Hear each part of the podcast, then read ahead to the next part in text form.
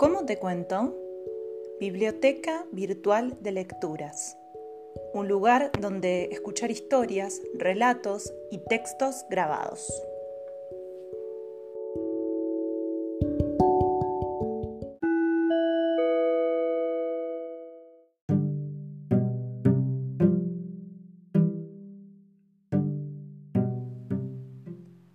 Prepárate, abrí los oídos, porque estás a punto de escuchar.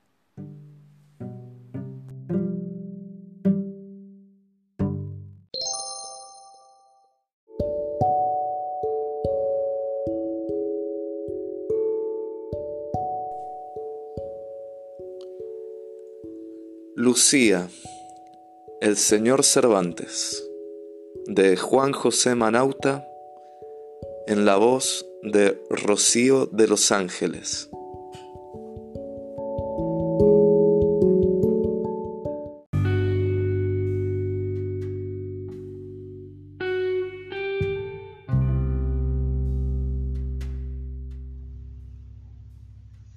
Lucía, el señor Cervantes. Como ya eran las once de la noche y él aún no había llegado, entré en su cuarto y tomé al azar un libro de su biblioteca. Volví a mi pieza y me acosté. Después abrí el libro en cualquier página y leí la primera frase que hallé. Allí donde hay amor, hay dolor. Era un libro sobre Cervantes, y debo de haberme dormido enseguida, porque eso es todo lo que recuerdo. Tampoco anoche vi a Julio. Cuando regresa tarde a dormir, al pasar por mi cuarto da unos golpecitos en la puerta como un saludo. Y él sabe que lo escucho y que, en silencio, le respondo. Julio estudia letras y algunos dicen que es comunista. En la pensión lo llaman el filósofo, porque no lo entienden. Yo lo llamo mi amor. Él es mi amor. Lo es desde que llegó a la pensión con su valija oscura y un envoltorio de libros bajo el brazo hace tres meses. Ellos no lo entienden porque ninguno procura escucharlo desinteresadamente.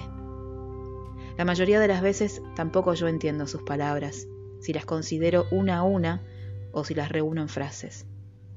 Pero lo entiendo. Lo entiendo a él, lo mismo cuando camina que cuando habla, como si despidiera un aroma o emitiera una música. Me parece que lo entiendo con todo mi cuerpo, sin que me importe mucho el significado de sus conversaciones. Ellos no lo entienden, aunque a veces comprendan sus frases y hasta se las discutan.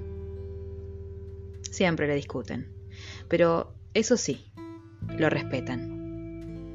Tal vez los respeten porque Julio es un muchachón grandote, fuerte y bravo, con un bozarrón y unos bigotazos feroces.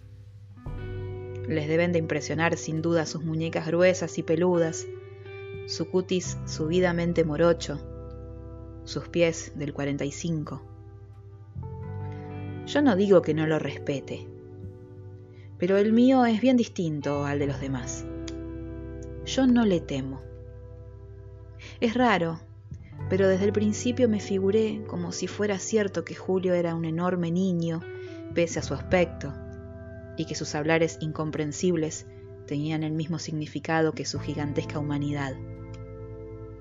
No me explico aún por qué anoche no dio los acostumbrados golpecitos en mi puerta. Llegó esa noche lluviosa y fría de agosto, y por orden de la señora lo conduje por primera vez hasta su pieza. Chorreaba agua por todos lados.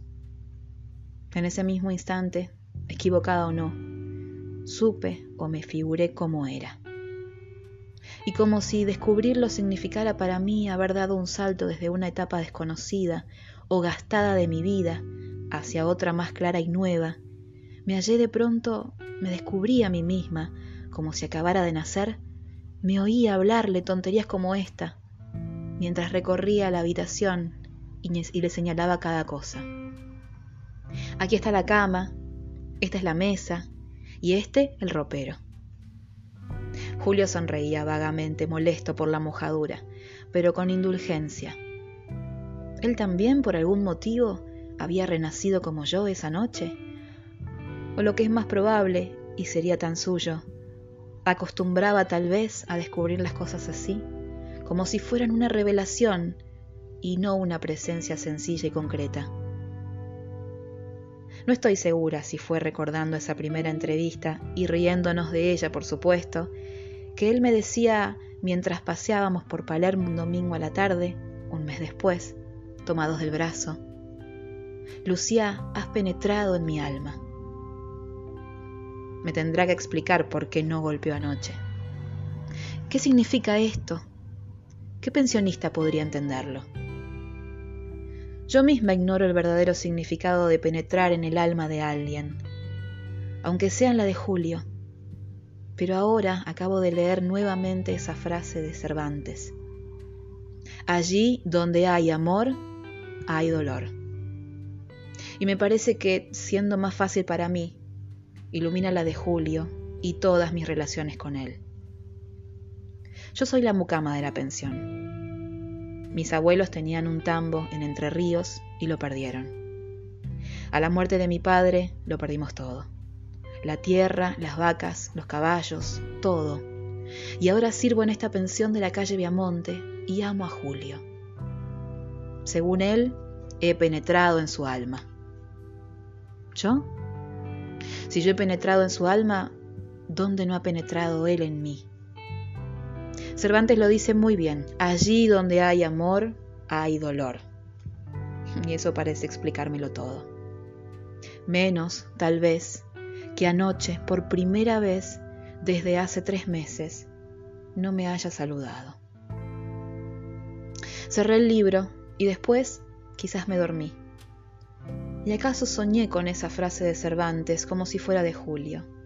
No dicha por Julio, sino como relativa a él, como proveniente de él. En la pensión algunos dicen que Julio debe ser comunista o algo así, y lo llaman el filósofo, pero él fue el único que no se rió de mí después del 16 de septiembre. Tampoco se burló. Yo le dije, ya no está Perón. Ahora la gente de la pensión me mira como faltándome el respeto. Me miran como si anduviera desnuda. Y él me dijo, entonces lo que te dio Perón, él mismo se lo llevó al huir. ¿Cómo entenderlo? Sin embargo, yo lo entiendo. No sabría explicarlo, pero lo entiendo. ¿Necesitaré encontrar otra frase de Cervantes? Cuando llegó para conocerlo me bastó acompañarlo y señalarle después las cosas que estaban en su habitación, como si él no fuera capaz de distinguirlas por sí mismo. Pero aunque yo crea que lo conozco y que lo entiendo, cada vez que habla logra sorprenderme. Y lo más lindo es que me sorprende con unas palabras que son siempre las que yo espero, como esa vez, la única, que hablamos de política. ¿Será porque, como dice Julio, he penetrado en su alma? ¿Y si no fuera cierto? Anoche tampoco lo vi. No fue a buscarme ni golpeó, como siempre, a la puerta de mi pieza para saludarme. Y si no fuera cierto que lo entiendo, ¿cómo podría penetrar yo el alma de Julio en el alma difícil de un filósofo? Además, dentro de unos años él se graduará. A medida que transcurre el tiempo, su alma se irá complicando para mí, que apenas soy algo más que un analfabeta. Él, en cambio, leerá quién sabe cuántos libros como ese sobre Cervantes, y yo estaré siempre en el mismo lugar, dentro de su alma, como un estorbo.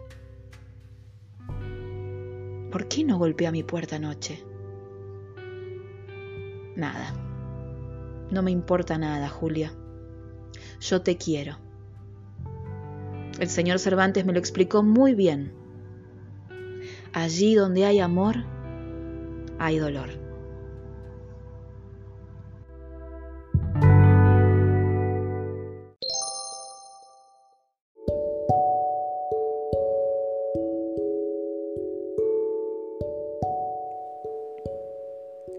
¿Cómo te cuento? Biblioteca Virtual de Lecturas un espacio de la Secretaría de Extensión del Instituto Superior de Formación Docente número 3 de San Martín de los Andes, a cargo de Mariana Berninzoni, Jorgelina Sureda y Valeria Alic.